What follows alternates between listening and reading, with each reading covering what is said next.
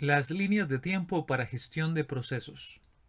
Los diagramas de líneas de tiempo algunas veces se utilizan en industria, mercadeo, en diseño gráfico para registrar eventos importantes que han sucedido en, en una línea cronológica. Por ejemplo, acá yo estoy escribiendo en pantalla para los que acceden a esta versión en su formato de video por medio de nuestros canales de Vimeo o de YouTube.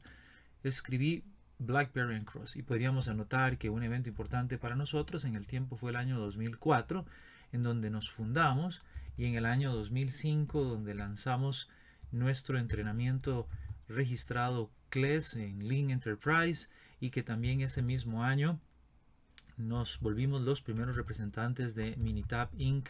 en Costa Rica y América Central, y así podría ir colocando muchos otros eventos que han venido sucediendo en el tiempo. De forma tal de que usted como usuario, como cliente, como interesado o interesada en una línea histórica del tiempo pueda conocer esto. Un uso importante, yo estoy usando más My Manager para esto. Pero hoy quiero platicarles sobre el uso de la línea de tiempo como un diagrama que puede ser de mucha ayuda en gestión de procesos. Les saluda Omar Mora desde Blackberry and Cross en San José, Costa Rica, dándole las gracias por unirse a estos programas que tanto en formato de video como en audio puede usted encontrar en nuestros canales de YouTube, Vimeo, SoundCloud, Spotify y otros más. Y que traemos a usted con el propósito de aumentar la intensidad que tengan sus programas de mejora continua e innovación basado en datos. ¿Cómo utilizar una línea de tiempo en gestión de procesos? Primero, la pregunta es ¿cuándo usarlo? Permítame anotar tres elementos. Voy a insertar por acá unos tópicos flotantes en My Manager que nos ayuden a entender justamente cuándo usar la línea de tiempo en gestión de procesos. Bueno, lo primero es cuando usted quiere registrar, el, cuando quiere hacer el registro de algo que cambió en el proceso. Nosotros tenemos nuestro sitio web, por ejemplo, www.blackberrycross.com. Utilizamos otro sistema para registrar los cambios, pero perfectamente podríamos usar una línea de tiempo y yo podría anotar que en el mes de julio, específicamente tal día del mes de julio, cambió tal sección de contenido en el sitio. Entonces puedo registrar esto. Ahora, ¿cuál es el propósito de registrar ese cambio? Que el propósito de registrar ese cambio no es solamente el hecho de que haya registrado ese cambio, sino que queremos, queremos entender el desempeño, el desempeño antes del cambio y después del cambio. Claro, esto lo puedo ver con un gráfico de control, pero algunas veces el problema es que en los gráficos de control las personas no registramos el evento que pudo haber motivado el cambio. O pueden haber habido tantos eventos que no se hace fácil para alguien registrarlo. Pero tal vez con una línea de tiempo podríamos visualizar la información de mejor manera. Y también podríamos mostrar cambios en el cliente o proveedor asociado en el tiempo. Por ejemplo, podríamos mostrar que en tal fecha se envió una encuesta y ver si eso cambió la conducta del cliente o un cliente, eh, tenemos clientes nuevos o clientes que terminaron un contrato que sucedió en esa fecha. Así que tres puntos por medio de los cuales usted puede aprovecharse del registro de datos para la gestión de procesos con series de tiempo. Una vez más, registrar algo que pasa en el proceso, intencional o no intencionalmente, poder entender mejor el desempeño que había en ese momento y poder asociar esto también con el cliente o los proveedores para poder tener una dinámica de sistemas más registrada, más y mejor registrada. Veamos un ejemplo. Yo tengo acá la, línea de tiempo para gestión de nuestro LMS, uno de los LMS que tenemos, que es un Learning Management System, que es BB Cross Academy.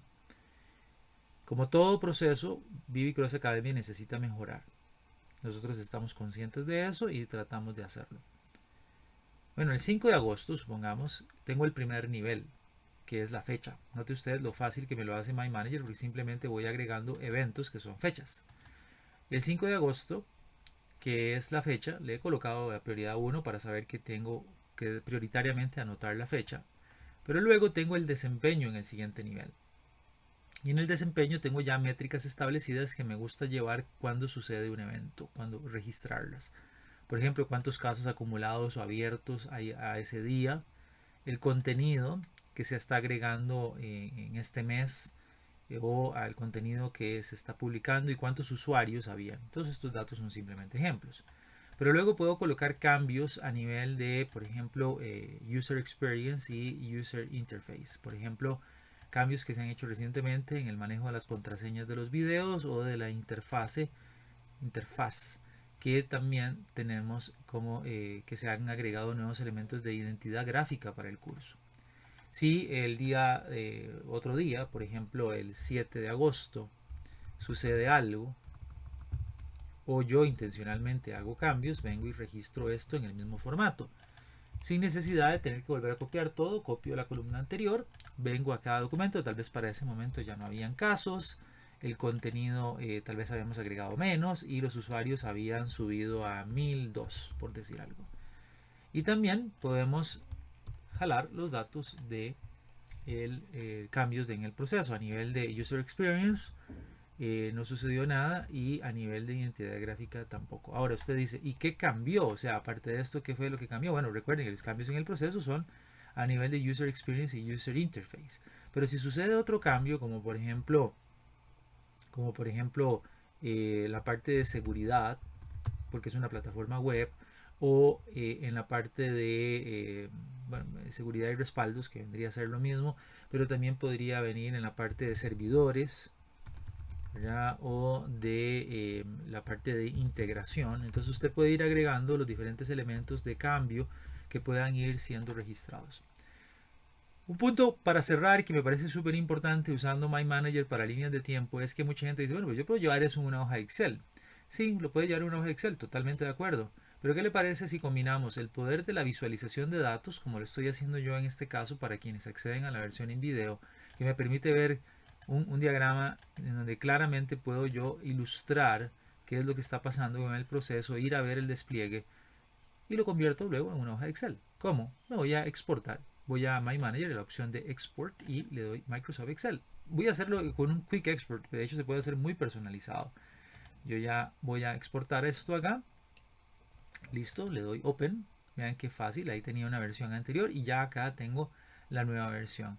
La línea de tiempo, el 5 de agosto, me muestra el desempeño dividido en los diferentes casos. Tengo acá en la columna nivel 1 la fecha, nivel 2 el desempeño, nivel 3 la, el, tipo de desempeño o, el, subcomponente del nivel 2, en el nivel 4 el desempeño y también tengo la prioridad de manera tal de que puedo ir documentando esto. Claro, hasta se trajo mi tópico flotante y me lo coloco acá en la tabla si fuera el caso. ¿Qué le parece? muy útil, ¿verdad? Muy interesante. Bueno, esperamos que estas ideas usted pueda decir, bueno, sí, me interesa, me parece, me parece de utilidad y las puede incorporar en sus análisis de causa raíz, en su problem solving, su solución de problemas, en DMIC o en otras áreas. Omar Mora le saluda una vez más, se despide ya para indicarle que le esperamos como siempre en www.blackberrycross.com. Gracias, que esté muy bien y hasta la próxima.